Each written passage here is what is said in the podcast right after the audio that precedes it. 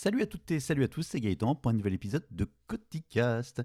Nous sommes lundi 15 mai 2023 et il pleut à nouveau. En fin de journée, là, il fait tout gris. Aujourd'hui, c'était un temps gris, c'est pas terrible, mais c'est pas grave. Euh, J'espère que vous allez bien. Euh, Qu'est-ce que j'ai de beau à vous raconter? J'ai deux, trois petits sujets. Euh, déjà, premier, premier sujet, j'ai ma voiture principale qui est tombée en panne. euh, qui est le remorqueur est venu la chercher aujourd'hui. Donc, c'est la courroie d'accessoires qui est en train de lâcher. Donc faut surtout pas rouler avec, sinon le moteur peut, enfin ça peut tout flinguer. Donc euh, la voiture est partie. Je ne sais pas dans quel garage parce que personne ne veut la récupérer puisque personne n'a de place vu que tout le monde est un ton sous-effectif. Et euh, bah, vu que je suis en congé actuellement, c'est pas trop grave euh, dans le sens où j'en ai pas besoin plus que ça. Et puis en plus j'ai des voitures en plus à disposition pour l'instant à la maison pour cette semaine. Et puis quand je retournerai au boulot, de toute façon je prendrai une voiture de location fournie par le boulot. Bon ça c'est pas grave. Mais tout ça pour vous raconter qu'aujourd'hui j'ai fait un petit tour en, en voiture électrique euh, jusqu'à Orly. Euh, J'ai fait un aller-retour avec euh, donc la Nissan Leaf de mon, de mon épouse. Donc on est parti avec euh, 95%. Je suis arrivé à Orly. Alors on a fait en fait l'idée c'était de prendre l'application ChargeMap qui en fait vous, comment on va dire vous estime la consommation et donc va vous dire ce qu'il faut faire par rapport à certains trajets en termes de recharge. C'est-à-dire je pars d'un point A, j'arrive à un point B. Si je fais plus que ma capacité, va dire bah, recharge à cet endroit-là, à endroit-là, pour optimiser le nombre de recharges et puis le temps d'arrêt. Et euh, ça vous estime en fait votre consommation. Donc euh, en partant, euh, ChargeMap avait dit ben, tu vas arriver à Orly avec 42% de mémoire, c'est ça, avec 42% de batterie restante, j'étais à 95. Et je suis arrivé pile poil à 42%. Donc c'était 40 il m'a dit 43, enfin bref, je suis arrivé à 1% près. Je suis arrivé pile poil dans le truc. Et par contre, en, re- en revenant, j'ai dû m'arrêter pour faire une charge, parce que j'avais pas suffisamment, bien évidemment, de, de batterie. Et j'ai fait une charge, en fait, sur les réseaux, c'était l'occasion de tester. Sur les, stations d'autoroute, on voit de plus en plus de Fastnet, Fastned, euh, c'est ça, je ne dis pas de bêtises, euh, qui sont en fait, alors c'est pas, pas du Total, c'est pas du Unity, c'est un nouveau, euh, enfin j'en vois fleurir pas mal. Ça ressemble un peu à une sorte d'arbre, enfin c'est des gros poteaux en bois sur lesquels sont installés des panneaux solaires et ça fait un petit, enfin des arbres, des arbres à la Lego plutôt, ouais. Bref, ils en ont pas mal d'installés. Enfin, il y a pas mal de, je vois pas mal de stations et sur ces stations il y a bah, 15 bornes, euh, 15 ou 16 bornes. Il y avait 16 bornes là, ce matin. 16 bornes et sur ces 16 bornes il n'y avait qu'une seule qui était prise. Et en plus moi pour la Nissan Leaf j'ai besoin d'une prise Shademo qui est spécifique. Il y en avait, enfin c'est les deux dernières, les deux dernières bornes qui en sont équipées qui étaient disponibles. Et en fait, alors ça marche super bien, c'est-à-dire que on arrive, on dit bah voilà, je veux charger, il y, a un- a un écran, enfin non, il y a un écran qui n'est pas tactile, mais de, en dessous il y a des gros boutons euh, métalliques euh, type euh, je sais pas quoi d'ailleurs, on vous dire, mais bref, comme ça ça évite d'avoir des problématiques d'écran qui, se détériorent. Donc ok, je veux faire une charge, quelle prise je veux? Est-ce que je veux la prise donc, Là sur cette borne là, il y avait les trois types de prises, la combo, la type 2 et la Shademo. Donc bah, je veux la Shademo, très bien. Et là, en fait, il faut payer. Et pour payer, en fait, ils disent, ben, vous avez trois possibilités. Soit vous avez le badge, la carte euh, Fastned, euh, je sais pas quoi, à disposition. Soit vous avez l'application. Soit directement avec votre carte bleue. Et moi, je l'ai fait avec en Apple Pay. Je passais le téléphone sur le truc. Ok, très bien. Ça m'a fait une autorisation de 40 euros de ce que j'ai vu. Et après, donc, vous branchez votre prise. Et puis, euh, c'est parti. Donc, c'est des, c'est des bornes de 300 watts. Donc là, l'achat démo, de toute façon, elle est plafonnée pour c'est la Nissan Leaf qu'on a, c'est 50 watts. Mais en gros, en un quart d'heure, de, en un quart d'heure, je suis passé de 20% à 55%. Ou un peu moins d'un quart d'heure. Et hop, je suis reparti. Donc euh, le, le, le- comment on va dire, le, l'expérience était plutôt sympa pour, euh, enfin par rapport à ça, parce qu'il y avait personne à attendre, puis c'était, euh, j'ai pas eu de problème. Voilà, donc c'était, c'était top. Et puis, franchement, la voiture électrique, ça m'éclate de plus en plus. Donc ça, fin de la parenthèse pour la partie voiture électricité. Je vais rester sur le sujet électricité juste pour faire un complément d'infos concernant les panneaux solaires. Euh, Puisqu'en fait, quand vous installez ce type de panneaux solaires, donc euh, si vous ne savez pas de quoi je parle, il faut écouter les épisodes précédents, donc c'est les sonologies des panneaux solaires prêts à brancher. En fait, il faut que vous fassiez comme une déclaration auprès d'Enedis, euh, une convention en fait, enfin c'est un contrat, juste pour signaler ce que vous installez et comme quoi vous produisez votre propre énergie. Le Alors pour Enedis, c'est facile, vous allez en ligne, vous avez un site, c'est super bien fait. Le problème, c'est que moi, je suis chez un. C'est une régie locale qui fait que je n'ai pas le droit à. Enfin, je ne sais pas chez EDF, c'est pas Enedis. Je ne peux pas choisir mon fournisseur. Donc, euh, c'est un truc. euh, c'est encore des vieux héritages qui datent de je sais pas quoi. Alors je paye le prix euh, réglementé, hein, j'ai pas de pas de bonne ou de mauvaise surprise par rapport à ça. Mais donc pour faire la convention, ben, en fait sur le site il avait rien, sur leur site à eux il y avait rien du tout. Donc je me suis envoyé un petit mail. Bonjour, je voudrais voilà j'ai des panneaux solaires, comment on fait? Et là il me renvoie un document, faut signer ci, faut signer ça, faut remplir ci, faut remplir ça, faut m'envoyer la photo des panneaux, faut m'envoyer la photo de votre dispositif de sécurité, faut m'envoyer la photo de votre tableau électrique, du dispositif d'arrêt du tableau électrique. Sauf que c'est des panneaux solaires qu'on branche sur une prise électrique. Donc j'ai pris la photo des panneaux solaires posés dans le jardin, c'est celle que j'ai vue sur Instagram, donc je sais pas trop ce qu'ils peuvent en faire. Ils m'ont demandé la photo des, des micro-onduleurs, mais en fait c'est juste un boîtier noir, il n'y a rien dessus du, tout. Par contre, ce qu'il faut leur fournir, ça c'est fourni par Synology, c'est le certificat de conformité des micro-onduleurs. Bref, donc j'ai envoyé tout ça. Ah, j'ai pris un peu le temps pour le faire quand même, euh, normalement il faut le faire avant de les brancher. Mais moi, euh, pff, m'en fous. Donc je l'ai fait un petit peu après. euh, j'ai renvoyé tout ça, puis je me suis dit, je vais pas avoir de nouvelles ou ça va être des échanges sans fin. Et finalement, j'ai reçu. euh, j'ai reçu quoi? J'ai reçu peut-être 5 jours après, 6 jours après, un petit mail en disant voilà, vous devez signer maintenant. Donc le, le- le modèle de convention a été euh, pré-rempli avec toutes les informations que vous avez données. Merci de le signer en ligne. Et après, il y a un technicien chez eux qui, qui le signe également. Technicien qui l'a également signé. Et j'ai reçu le document. Donc maintenant, la convention a été signée. Bon, ok, jusque-là, euh, comme ça, au moins, je suis en règle et je suis, je suis tranquille. Et là, tout à l'heure, en fait, je me suis rendu compte que sur le petit boîtier euh, extérieur euh, électrique, donc l'arrivée électrique pour la maison, eh ben, euh, ils étaient venus mettre un petit, un petit, visser un petit bandeau en disant voilà, euh, production autonome d'électricité et risque de retour de cli- de- d'électricité dans le réseau. Donc juste pour prévenir en fait euh, les, hum, les c'est très bien, je trouve ça très très bien d'ailleurs. Les électriciens locaux, enfin le, si demain, enfin le réseau, si demain ils doivent intervenir, au moins ils ont l'information.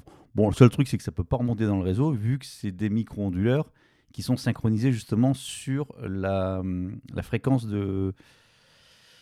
Je vais dire une bêtise sûrement, mais en gros l'idée c'est que si, vous si j'ai une coupure de courant, en fait les panneaux solaires ne produisent plus. Voilà, c'est synchronisé sur la, sur la production, enfin sur la consommation de la maison. Et donc en fait il y a une sorte de, je sais plus exactement le truc, mais en gros je ne peux pas, enfin là avec mon système actuel je ne peux pas produire l'électricité si j'ai pas euh, de courant. Voilà, c'est un peu con, mais c'est comme ça que ça fonctionne. Ça permet de sécuriser le réseau. Fin de la parenthèse par rapport à ces panneaux solaires. Euh, J'avais quoi d'autre à vous raconter? Autre chose du tout qui a rien à voir du tout. Ma caméra Netatmo Présence. Donc c'est la caméra en fait euh, extérieure qui ressemble à une, euh, j'en ai déjà parlé, hein, qui ressemble à une lampe, enfin une, comment s'appelle? Une lampe que vous metteriez à l'extérieur, qui permet de de- bah, d'éclairer déjà quand elle voit une présence la nuit, elle détecte une présence. Ça permet également donc de surveiller, enfin de filmer. Euh, ça fonctionne avec une petite carte SD et puis vous avez accès sur euh, sur l'application ou sur euh, HomeKit. Enfin bref, c'est compatible avec plein de plein de solutions. Voir ce qui se passe sur cette caméra. Alors cette caméra, j'ai eu plusieurs fois des petits problèmes concernant la carte SD, qui au bout d'un moment, bah, comme pour des cartes, enfin c'est des micro SD, comme pour les Raspberry, en, fait, en fait le principe de cette caméra, c'est qu'elle enregistre en permanence sur la carte. Et dès lors qu'il y a un événement qui va être détecté dans les champs de surveillance, donc vous allez, vous allez, vous allez définir pardon, des zones de surveillance, et dès lors que ça va être euh, une voiture, ça va être un- une personne ou ça va être un animal, il va les enregistrer. Et après, à vous de, de spécifier si vous voulez une notification ou pas par rapport à ces types d'événements. Et donc, en fait, il va, enfin, quand je dis il va les enregistrer, en fait, il va garder la séquence par rapport à ça. Ce qui veut dire qu'en fait, il enregistre en permanence. Et tout ce qui n'est pas séquence euh, détectée par rapport à ça, bah, il les supprime. Donc, vous avez une écriture, une lecture-écriture en permanence sur la carte SD, ce qui fait que les cartes SD lâchent, enfin, euh, crament au bout d'un moment. Bon, ça fait partie des cartes SD, c'est comme ça, ça, fait. euh, alors, je n'ai pas changé non plus, euh, je ne change pas tous les six mois, hein. c'est peut-être tous les deux ans, je dirais. Et la dernière carte SD que j'ai prise, je pense que j'ai pas pris un bon modèle puisque j'ai une sacrée, enfin j'ai une sacrée latence, j'ai une latence entre un événement qui se passe et la notification sur euh, le téléphone ou sur la tablette qui me dit tiens quelqu'un est passé devant la caméra. Donc en l'occurrence quand je rentre chez moi par exemple, j'ai une notification qui dit tiens euh, quelqu'un a été détecté sur la caméra. Normal, je viens de passer de- devant la porte et je suis en train d'entrer chez moi. Et euh, en fait, j'ai une latence qui peut aller de 6 secondes jusqu'à 10 secondes parfois, même un peu plus lente, euh, entre ce qui se passe et ce qui. Et ce enfin, entre la notification, entre- l'événement et la notification. Et même quand je regarde en direct, entre guillemets, c'est-à-dire que je vais mettre sur la caméra voir ce qui se passe, entre l'événement qui va se passer, donc si quelqu'un passe devant la caméra, et puis à un moment ça va s'afficher devant le. devant la. enfin, au moment ça va s'afficher sur l'écran, enfin, de- vous allez avoir le, film, entre guillemets, ben là aussi, il y a une sacrée durée. Donc je pense que c'est en fait la carte SD euh, qui est de moins bonne euh, pas qualité, mais j'ai peut-être pas pris les bonnes caractéristiques en termes de rapidité d'écriture et de, et de lecture. Bon, je mets ça sur ce compte-là. Mais ceci dit, euh, depuis maintenant, euh, on est le 15 mai, donc le 9 mai, depuis donc une mardi 9 mai, depuis une semaine en fait, euh, ouais, à partir de midi, dernière notification 11h57 le 9 mai. En fait, j'ai plus de notification. Je dis tiens, c'est bizarre, je reçois plus de notification sur la caméra. En fait, je vais voir. Et en fait, l'écran était noir. Donc la caméra, enfin le, logiciel tournait en boucle. L'écran, j'avais pas de notification disant que j'avais un problème de Wi-Fi. la caméra était bien connectée, il y avait bien le bon firmware, etc., etc mais l'écran était noir, enfin il ne se passait rien. Aucune détection de, donc bien évidemment de notification de présence ou de, pas de présence de passage devant la caméra. J'ai testé également la nuit en sortant, en fait ça ne détectait pas non plus une présence donc pour allumer la caméra, donc je me suis dit bah, ça y est la caméra je pense que là elle est morte, elle est cramée. C'est-à-dire la lentille de détection ou je ne sais quoi, ça y est le truc est, est cramé. Et tout à l'heure, à quelle heure? Eh ben, Cet après-midi, d'un seul coup j'ai reçu une petite notification coucou, euh, je suis rentré chez moi, je, suis en train de faire une course, et puis euh, coucou, euh, notification, quelqu'un est passé devant la caméra. J'ai dit, bah, tiens, elle refonctionne la caméra, mais il ne s'est rien passé. La caméra n'a pas été disjonctée, la caméra n'a pas été redémarrée, parce qu'on est branché électriquement, la caméra n'a pas eu de... Enfin, je n'ai rien fait. Et je me suis dit, c'est quand même bizarre. Alors là, c'est très bizarre. Et en fait, en allant sur l'application, sur les notifications, je vois qu'à 16h29, téléchargement de la mise à jour puis après 16h31, redémarrage, mise à jour en cours, et puis après redémarrage, là ça fonctionne. Donc en gros, j'ai l'impression qu'il y a eu un bug chez Netatmo par rapport à cette caméra. Je viens d'aller faire un tour sur le blog, sur le guide, sur l'actualité Netatmo, etc. J'ai trouvé aucune communication. Je n'ai reçu aucun mail. Je n'ai vu passer aucune info disant attention, on a un petit bug. Donc depuis le 9 mai, 9 mai, donc 6 jours. Coucou, euh, cher client, euh, pour info, on a un petit bug.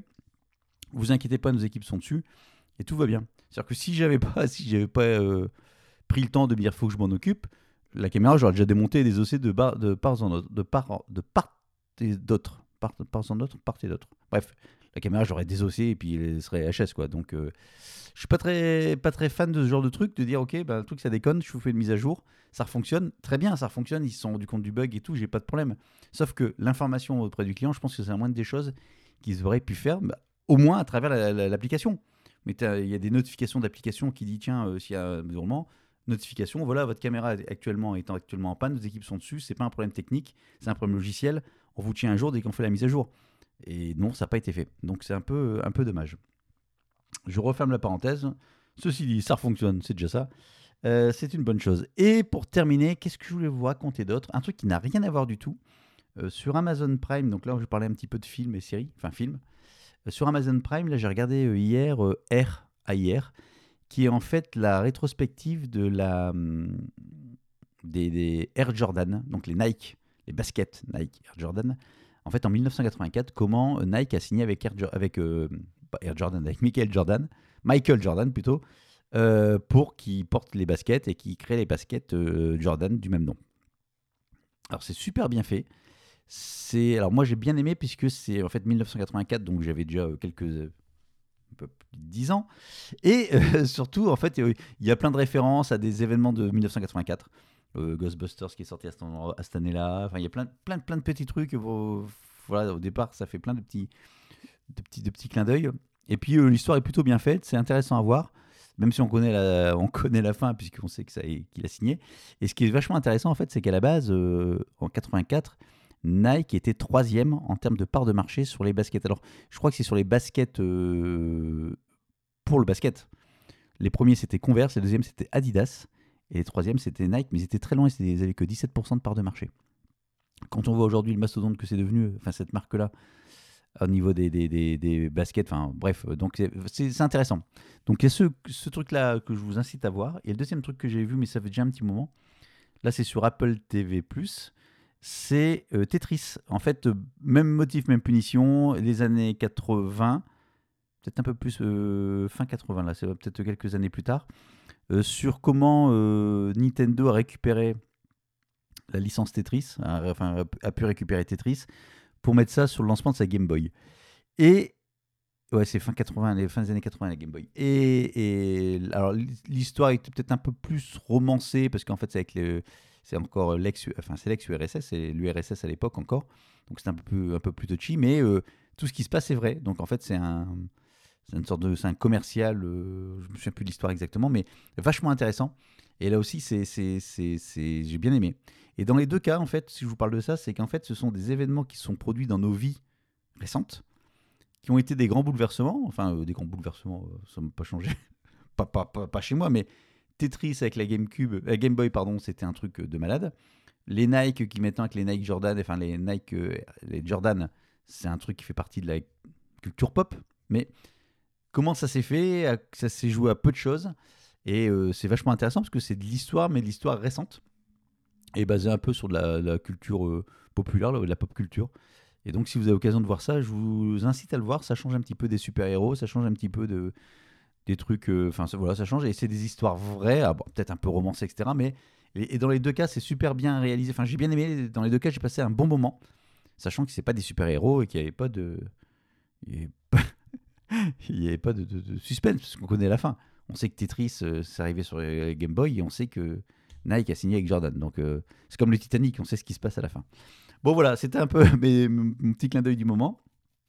Ce sera tout. Donc, plusieurs choses, hein, vous avez vu. J'ai un peu varié les plaisirs. Euh, ce sera tout pour cet épisode. Je vous remercie de m'avoir écouté. N'hésitez pas à aller voir. euh, Allez voir quoi? Ah oui, si N'hésitez pas à aller voir ma vidéo que je viens de sortir sur mon bureau. Le fameux bureau que je vous avais parlé, le Magnus Pro de chez euh, euh, Secret Lab. J'ai enfin fait la vidéo. J'ai fait surtout une vignette dégueulasse. Faut que je la refasse. Ça me va pas du tout. J'ai fait ça un peu à. J'avais une bonne idée, mais j'ai pas réussi à la, à la réaliser, on va dire, à la concrétiser. Donc, ce qui fait que c'est un truc, c'est ni fait ni à faire. Je vais peut-être refaire cette vignette, euh, puis la vidéo, on va aller voir, comme ça, on m'envoie de bureau. Vous voyez d'où j'enregistre avant, d'où j'enregistre aujourd'hui. Et ça vous fait un petit clin d'œil. Voilà. Euh, puis si après, vous, si vous voulez interagir avec moi, vous savez vous me trouver sur Twitter et consorts. Je vous remercie de m'avoir écouté jusque-là. Je vous dis à bientôt pour un nouvel épisode de Coticast. Salut